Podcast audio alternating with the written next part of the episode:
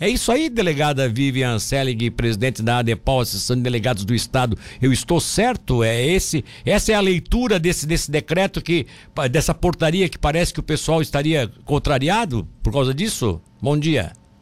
Bom dia, bom dia, Milton. Bom dia a todos os ouvintes. Justamente, justamente, desde o boletim integrado, qual é?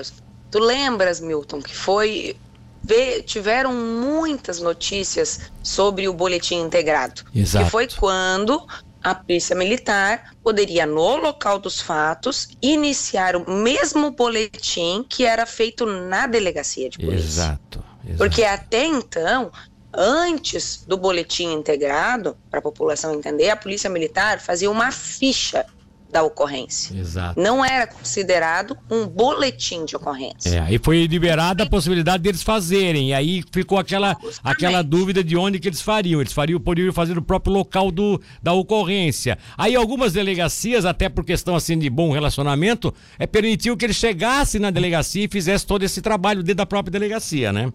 Isso, levando as pessoas para a delegacia. Sim. Só que essa não era a lógica. A lógica do boletim integrado era atender o cidadão no local da, da ocorrência. Exato. Porque muitas circunstâncias nem chegam a ser casos de levar a uma delegacia de polícia. Então a Exato. lógica era essa. Exato. E é o que está no regramento. Então, não há motivo para esse tipo de reclamação, porque a Polícia Militar deve agir dessa maneira. Então, a Polícia Militar possui uma série de, re de regramentos, como nós também temos, muitas vezes eles não obedecem. Então, hoje o que nós estamos fazendo, a segurança pública civil, é só obedecendo o que está em portarias, decretos e todo o aparato normativo do nosso Estado. Então, não há motivo para reclamação. Faça e se cumpra o que está estabelecido nas normativas. É. E aí nós falamos de todo o arcabouço, lei, portaria, decreto, tudo.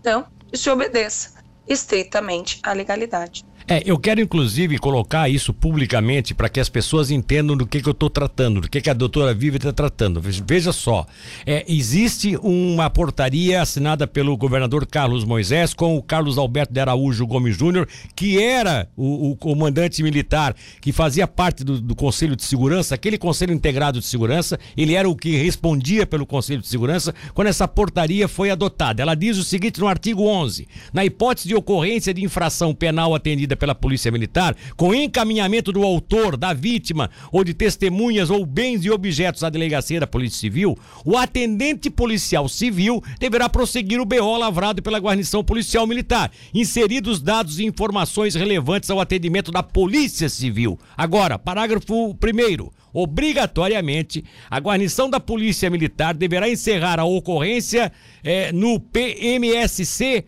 MOO, antes de apresentar. O MOO é o móvel, né? É o equipamento é, móvel é deles, eles né? Eles chamam de mobile. É, mobile, é, tá? Mas é, a pronúncia é MOO, mas não importa, né? Antes de da apresentação de pessoas ou objetos Veja só o que que diz tem que fazer a ocorrência, encerrar a ocorrência nesse equipamento antes de apresentar as pessoas. Eu tô, eu tô, nós estamos fazendo essa referência, a doutora Vivian está falando hoje, porque aconteceu, sabe o quê? Essa, esses dias à noite aí, lá em Criciúma, parece que houve uma reclamação dos policiais que chegaram na delegacia e aí o policial civil perguntou: trouxesse já tudo pronto? Não, eu vou fazer aqui. Mas não pode fazer ali. Eles não podem usar o ambiente da civil porque tem um regramento que diz isso.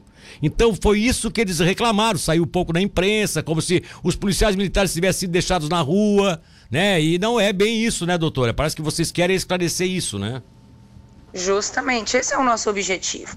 Muitas vezes a informação ela vem de forma um pouco atravessada. É. E, e hoje, uh, mais do que nunca, Milton, eu tenho completa noção de que a informação é algo muito importante. E a população cada vez mais precisa estar atenta à veracidade das informações que são divulgadas por todos os canais de comunicação e muitas vezes vendidos por uma informação errada de Sim. determinado órgão, de determinado servidor público, enfim, falando aqui desse caso específico, foi uma reclamação da PM que foi para a mídia de forma atravessada e depois está se esclarecendo. É, obviamente. É. Então, uh, da mesma maneira que houve um jornalista e um colunista do nosso estado que, não conhecedor das atribuições das polícias do nosso país, uh, também emitiu uma nota totalmente atravessada. Então, nós precisamos trazer à baila assim uma informação, uma informação coerente, a verdade dos fatos. Quando a pessoa erra, a pessoa tem que também ir esclarecer. Agora, não pode de, dentro de, da legalidade. Uh, Alô?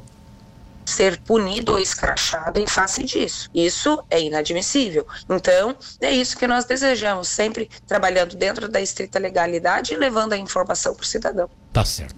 Cumprindo, inclusive, o que o principal objetivo da, do movimento de, de, da Polícia Civil, né, doutora? De resto, como é que está o movimento em todo o estado?